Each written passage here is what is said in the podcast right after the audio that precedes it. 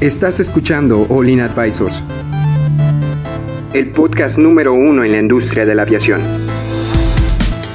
Entérate de los eventos y noticias más importantes del sector aeroespacial, en México y en el mundo. Ponte cómodo y sube el volumen que estamos por comenzar.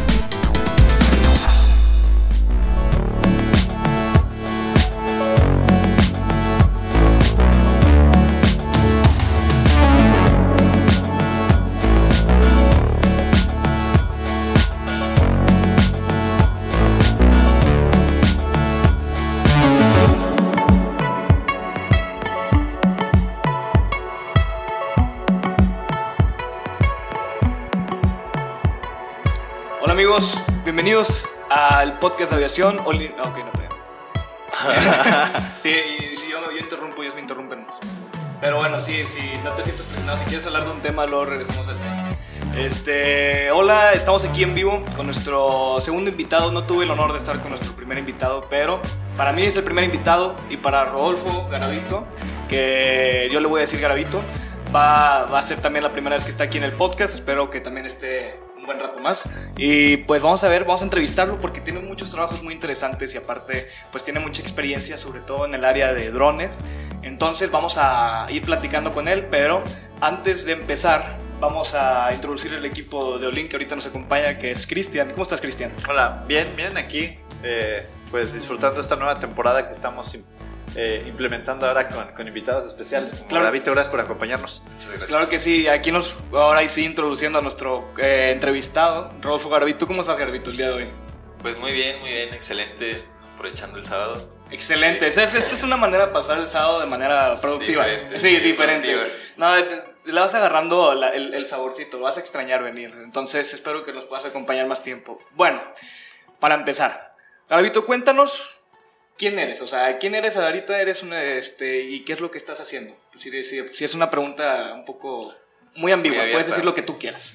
Este, pues realmente ahorita estoy en décimo semestre de la carrera de ingeniería en aeronáutica. Este, algunos de ustedes ya los conozco, son, fueron compañeros míos de la carrera. Somos todavía. Bueno, somos, somos todavía porque todavía no nos graduamos.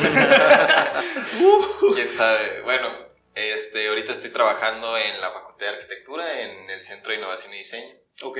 Este, ahí pues básicamente lo que hago es que le doy soluciones a los arquitectos con cuestiones de, pues se podría decir que drones, porque lo que hago más que nada ahí es fotometría. Ok. Y es una de las aplicaciones que tienen los drones, pero yo supongo que más adelante vamos a... Yo creo que sí. Mira, primero vamos a definir este. Yo creo que me, nos- me gustaría que nos dijeras la división de drones, porque ahorita nos mandaste un trabajo que les llamas VANT, que es este vehículo aéreo no tripulado. Y yo en un podcast pasado hablamos sobre las diferentes este, categorías de drones, pero las dijimos en inglés. Entonces, las que tú conozcas, Gravito, ¿cómo se dividen estas categorías? Ok, este, las categorías pues básicamente se dividen sobre todo por sus pesos. Están los micro, los, este, los mini y ya los pesados. Vendrían siendo de los micro pues menos de 2 kilogramos, donde cualquier persona puede tener un dron menos de 2 kilogramos y poder pilotearlo. Y luego ya entra la siguiente categoría que son de los 2 a los 25 kilogramos, donde ya necesitas una licencia para poder pilotearlos. Porque ya puedes matar a alguien con uno de esos sí, o sea, imagínate. Sí, ya un dron de 2 kilos y te mata. Y de estar Sí. volando que a unos 200 metros y que se le apague un motor, pues 200 metros con una masa de, Falla que de- de, catastrófica. 10 kilos, creo que una persona sí puede morir. Este, de hecho, ahorita, antes de que sigas, Garbito, ¿por qué este, sí se requiere, bueno, no, no, no te quiero preguntar porque puede que sea una, una pregunta más legal, pero ¿tienes alguna razón por la que el- un dron de 2 kilos sí ocupa una licencia? Es relativamente nuevo, ¿no? Que, digo, el de 2 kilos para arriba, no para abajo. Este, sí, sí tiene su forma de ser, este, básicamente, porque ya los drones arriba de 2 kilogramos eh, alcanzan una mayor altura. ¿Ok?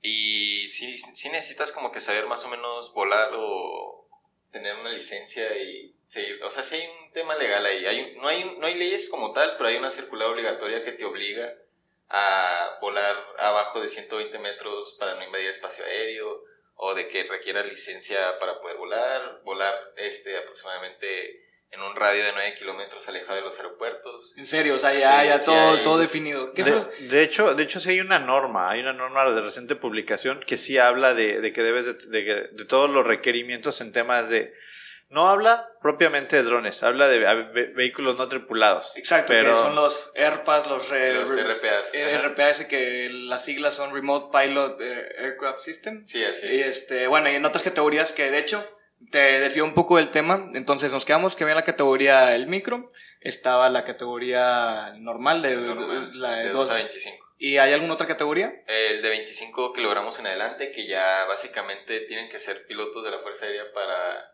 ¿En serio? Bueno, sí, para este ya pilotearlos o gente ya especializada en, en aviación. Sí, para O sea, que son, son, son drones interceptores. En serio, no, No, porque no sé, no sé. de 25 gra- de 25 kilogramos para arriba ya ocupas ser o Ocupas o tener un- una licencia especial para poder volarlos. Oye, Garavito, y cuéntanos, ¿tú ya tienes este alguna licencia de estas? Tengo la licencia de 2 a 25 kilogramos. De 2 a 25. ajá, para drones pequeños. ¿Y dónde tramitaste tu licencia o cómo lo hiciste? Ah, bueno, este, para poder tramitar la licencia tuve que ir a, a la Ciudad de México a un curso de dos semanas con una empresa, ¿sí puedo nombrar empresa? Sí, verdad? claro. Sí, sí, Ah, bueno. no pasa nada. Este, fui a Cramix. Es una empresa que se dedica, pues, básicamente a administrar los aviones de las personas. No sé, no sé cómo, cómo podría decirle el nombre. Bueno, este, esta- estas personas de Cramex dan un curso y están en contacto con personas de la DGAC. Entonces ellos a través del curso te dicen, te enseñan casi todo, todo lo que ves en aeronáutica en, se podría decir, en legislación. Ok. Este, y aparte te hacen exámenes de que... no sé. Médicos, así. Ah, sí, te hacen exámenes médicos. De hecho, yo estuve ocho horas en la DGAC. ¿En serio? Digo, en medicina de aviación ahí en, en el aeropuerto internacional de Benito Juárez. Sí. ¿Y por qué 8 horas? Ocho horas. No, eh, sí está, sí está bastante pesado porque te hacen exámenes de todo. Te hacen exámenes de sangre, de orina, este... Para ver si realmente estás, este, pues, ¿cómo se llama? Puesto para volar. No vayas a decir de que, oye, a medio, a medio vuelo se te ocurre hacer alguna, alguna cosa que apagar los motores o eh, así No, te, ha- te hacen todo, te hacen todo. Este, de hecho, el examen más complicado es el de, es el psicológico, el psicométrico. Son los más pesados porque duran aproximadamente cuatro horas. Oh. O sea, sí es, sí es un poquito complicado y luego, o sea, si estás loco, pues no, no, no pasas. Oye, pero yo, yo, o sea, yo si no lo paso significa que estoy loco, entonces. Pues no tanto, o sea, ellos, pues ya ellos lo decían. ¿no? Sí, o sea, yo como- sí como es lo, que- sí es lo más difícil. Estás lo suficientemente cuerda para volar un, un dron, si tienes mi permiso. Bueno, entonces, aparte de los exámenes así, bueno, el, el psicométrico me imagino que es el más largo. Sí, Y- es el más largo. ¿Y te dan algún curso así para poder este, volarlos, de que solo son cuadrocópteros o son de que aeronaves de a la fija o cómo son? No, es puro, puro multirotor. Puro Sí, multirotor. tienen que ser este, cuadricópteros, hexacópteros.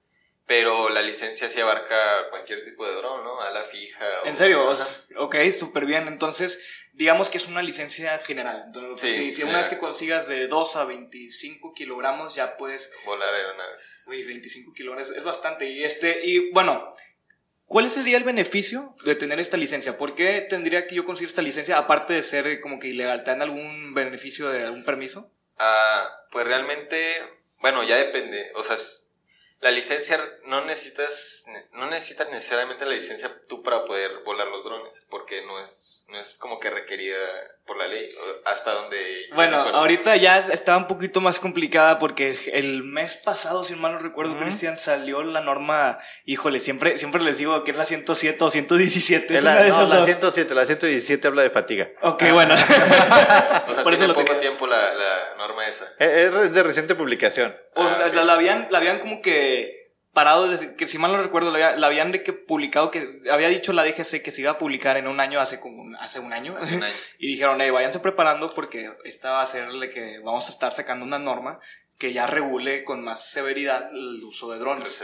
Entonces yo creo que fue muy a tiempo lo que hiciste, Garavito, para poder ir con la licencia. ¿Cuándo, cuándo lo sacaste, de hecho? La saqué este, en mayo del año pasado. Ah, o sea que ya tiene, debe Sí, ser ya. la licencia 1, ¿no? del, referencia a los ahí para Oye, pero en este sector, ¿tú cuáles son las oportunidades que ves? Digo, me queda claro que la oportunidad que hoy estamos viendo es la parte de hacer este tipo de fotografía aérea, si le queremos llamar para los amigos que nos platicabas un poquito de hacer estos sobrevuelos para, para ayudar a hacer una, pues, una cartografía expedita, ¿no? Quiero creer. Sí, sí, básicamente este, hay, hay seis campos de acción. Está lo que vendría siendo para el desarrollo urbano, que es para lo que lo usan los arquitectos y es la fotometría. Está la agricultura de precisión, los temas de seguridad. Este, me faltan otros tres. No, no, tiene que ser no, memoria. No, no, no, importa, o sea, no, te sientas nervioso, o sea, no, es pregunta de, de, examen ni tampoco es la tesis. Entonces, eh, lo queremos platicar un poco así para entender qué es lo que haces y para la gente que está interesada en meterse a lo que tú estás haciendo, pues mínimo tener una referencia de saber qué es lo que haces, cómo lo haces y qué tuviste que hacer.